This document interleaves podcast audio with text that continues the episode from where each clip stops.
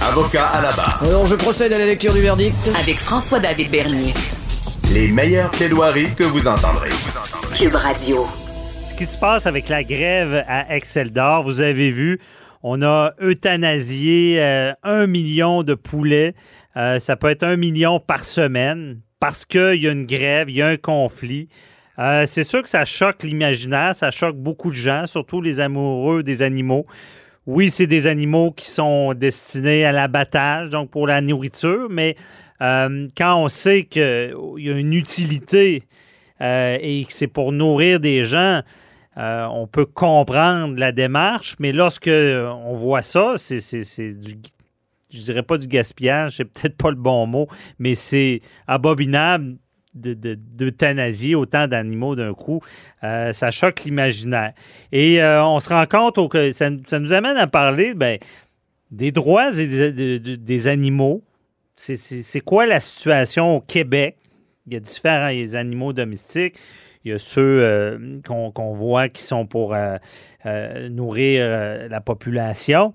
Mais il y a d'autres pays qui semblent être plus avancés que nous. On sait qu'ici, ben, il y a déjà il y a des infractions pour les animaux domestiques où est-ce que le code criminel prévoit que faire souffrir, on peut être accusé au criminel. en Israël, on interdit la vente de fourrure animale pour la mode déjà. En Europe, euh, on se soucie de l'industrialisation et des élevages. Déjà, on met des règles dans ça. Euh, le Québec et le Canada, où est-ce qu'on en est? Est-ce que pourquoi, lors d'une grève, on a le droit d'euthanasier, asphyxier, parce que c'est par asphyxie, qu'on enlève la vie à tous ces poulets-là, -là, d'un coup, un million? Pourquoi on a le droit de faire ça? Euh, qu'en est-il de la situation juridique? Et on en parle avec Éric Yakov de Boise, qui est spécialiste en histoire de la criminalité et de la justice, qui va nous expliquer un peu l'évolution du droit de l'animal au Canada. Bonjour, euh, Éric.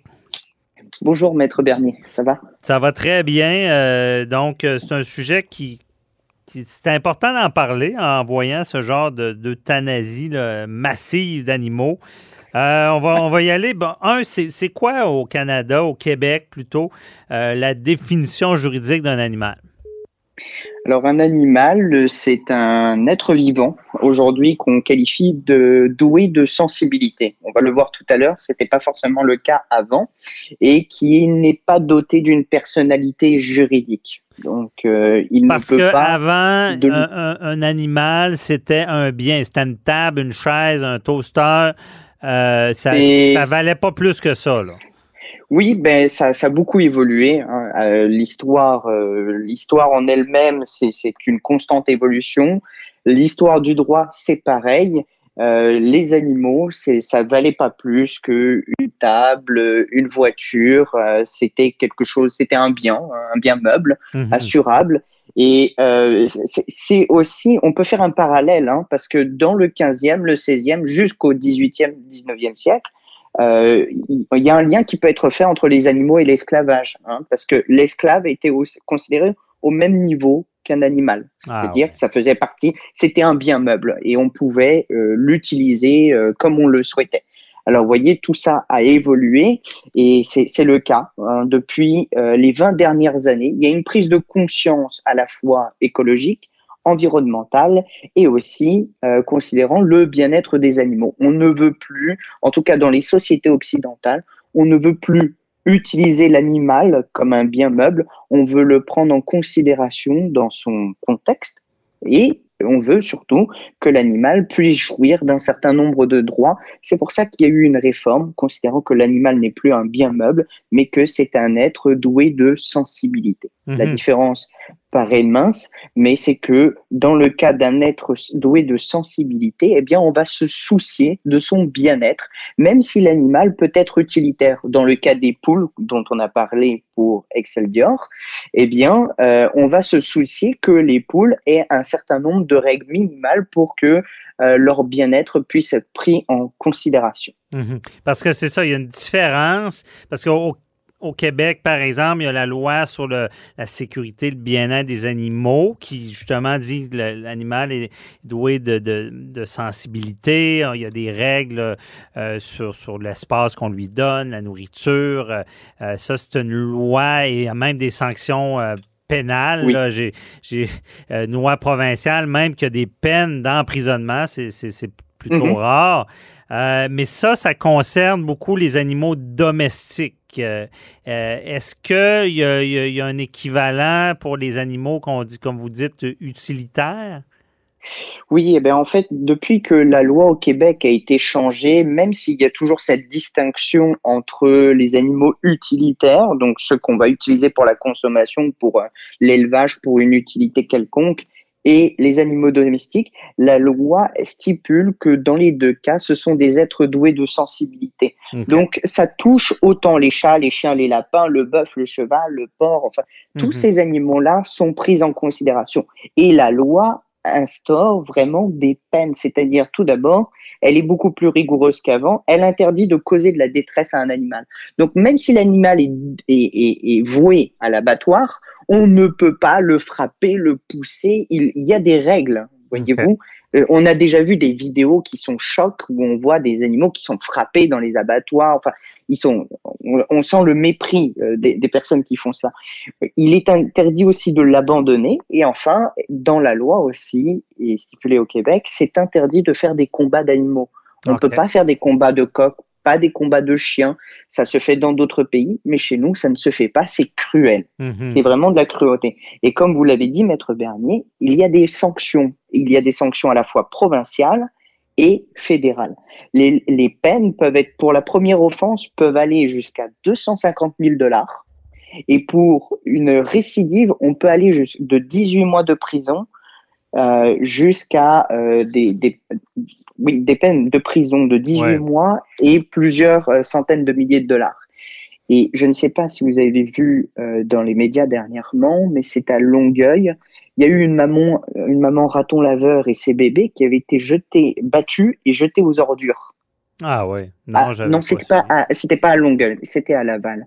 Eh bien, euh, il y a eu une, une analyse et euh, le SPCA plus la police vont, vont enquêter et l'article 445.1 du code criminel pourrait être appliqué. Ça veut dire que la personne qui va être retrouvée, qui pourrait être retrouvée euh, à avoir une peine, pourrait avoir au minimum 10 000 dollars de, frais et 18 mois de prison, mais ça pourrait aller jusqu'à 50 de prison parce que dans le cas présent, on va jusqu'au criminel parce que le, les, éléments euh, sont tellement euh, cruels envers l'animal que euh, on peut aller jusqu'au criminel, donc au fédéral. Mhm. Je comprends bien, puis c'est vrai que oui, on, on est équipé pour ça. Est-ce qu'on applique toujours la loi? Je suis pas sûr, honnêtement. J'ai l'impression, des fois, parce que c'est des animaux, on, laisse aller. En tout cas, j'espère. Je pense qu'en 2021, on est de plus en plus conscientisé. Euh, par contre, est-ce que si on se compare au Québec, est-ce que on est avancé dans ce domaine-là euh, au Québec, au Canada? Parce que là, on s'entend qu'il y a des règles. Bon, on ne peut pas maltraiter les animaux, même en abattoir, mais euh, on, a vu des images dans les médias. Là, c'est des milliers, des millions de poulets là, mm-hmm. qui sont pris dans un espace assez restreint. Est-ce que, on, sait qu'en France, il y a peut-être des lois, est-ce que c'est plus évolué en France pour ce qui est de l'élevage euh, industrialisé? Alors déjà, si on se compare euh, par rapport à l'ensemble du monde, oui, au Québec, on est plus avancé. C'est-à-dire que si on regarde par exemple par rapport aux pays d'Asie ou mm-hmm. d'Afrique ou même d'Amérique du Sud, c'est sûr qu'on est plus avancé on considère l'animal vraiment comme un être sensible. Maintenant, quand on se compare par rapport aux autres pays occidentaux, eh bien, on n'est pas en avance, mais on n'est pas en retard non plus. C'est-à-dire que, vous l'avez mentionné, en Israël, bon, ils sont beaucoup plus avancés, ils ont décidé d'interdire la fourrure animale euh, pour la mode, d'accord? Mmh. Toute forme de mode, tout ce qui utilise la fourrure animale, c'est maintenant interdit. On peut utiliser du synthétique, du végétal, il y a quelques exceptions, par exemple euh, les, les Streimel, c'est-à-dire ces grands chapeaux qui sont utilisés par les juifs racidiques. Là, c'est une exception qui est accordée pour un principe traditionnel et religieux, mais même là, chez les religieux, on veut privilégier le synthétique ou le végétal. En Europe, on veut aussi de plus en plus faire euh, de soucis euh, concernant l'industrialisation des élevages. On veut interdire, par exemple, euh, le- le- l'élevage dans les cages. On veut privilégier l'élevage en dehors. Euh, pourquoi? Non seulement parce que on se soucie du bien-être de l'animal, mais aussi parce que c'est un nouveau mode d'agriculture. En favorisant le bien-être de l'animal, on va favoriser euh, l'agriculture écologique et biologique, et qui est bien meilleure pour la santé et qui est bien meilleure aussi pour notre agriculture complète. Et donc l'Europe est beaucoup plus avancée parce qu'il y a une forte, euh, il y a une forte, comment dire, il y a, il y a des subventions. L'Union européenne investit massivement dans cette agriculture Il y écologique a une volonté. et là. environnementale. Exactement. Et Est-ce que Nous, ça de passe notre côté, Est-ce que, parce que l'Europe peut-être est un meilleur exemple, est-ce que ça passe beaucoup par le consommateur, ce qui accepte, ce qui accepte pas? Parce que là, déjà, les gens mangent du poulet, mais euh, on voit pas les images, mais avec les médias, là, on, voit d'où viennent nos poulets, mais est-ce que ça peut changer une certaine mentalité et que les gens vont rechercher plus du bio, des, euh, de, de- de s'informer d'où viennent leur nourriture? Alors, effectivement, c'est une très bonne question, euh, Maître Bernier. L'Union européenne, si elle décide, elle réfléchit d'interdire l'élevage des animaux en cage, c'est avant toute chose euh, depuis euh, le, le dernier référendum européen qui permet des initiatives citoyennes. Ça veut dire quoi? Ça veut dire que euh, on peut lancer une, une campagne de signature euh, à travers l'Union européenne. Et si cette campagne de signature euh, récolte plus d'un million de signataires, eh bien, on est obligé de débattre d'une possible euh, avancée de la loi Mhm. au niveau du Parlement européen. Et Ouais. en l'occurrence, pour mettre fin euh, aux, aux cages euh, dans l'élevage, eh bien, euh, en quelques en quelques mois, 1,4 million de signatures de citoyens européens ont été euh, Mhm. récupérées. Donc, le, le Parlement était obligé Ben, d'aller de c'est- l'avant. ça, c'est très intéressant. Déjà, une volonté euh, de la population. C'est une volonté populaire. Ouais. De notre côté, Mais Euh, euh, Canada, désolé, c'est tout le temps qu'on avait, Eric. Désolé, on en reparlera.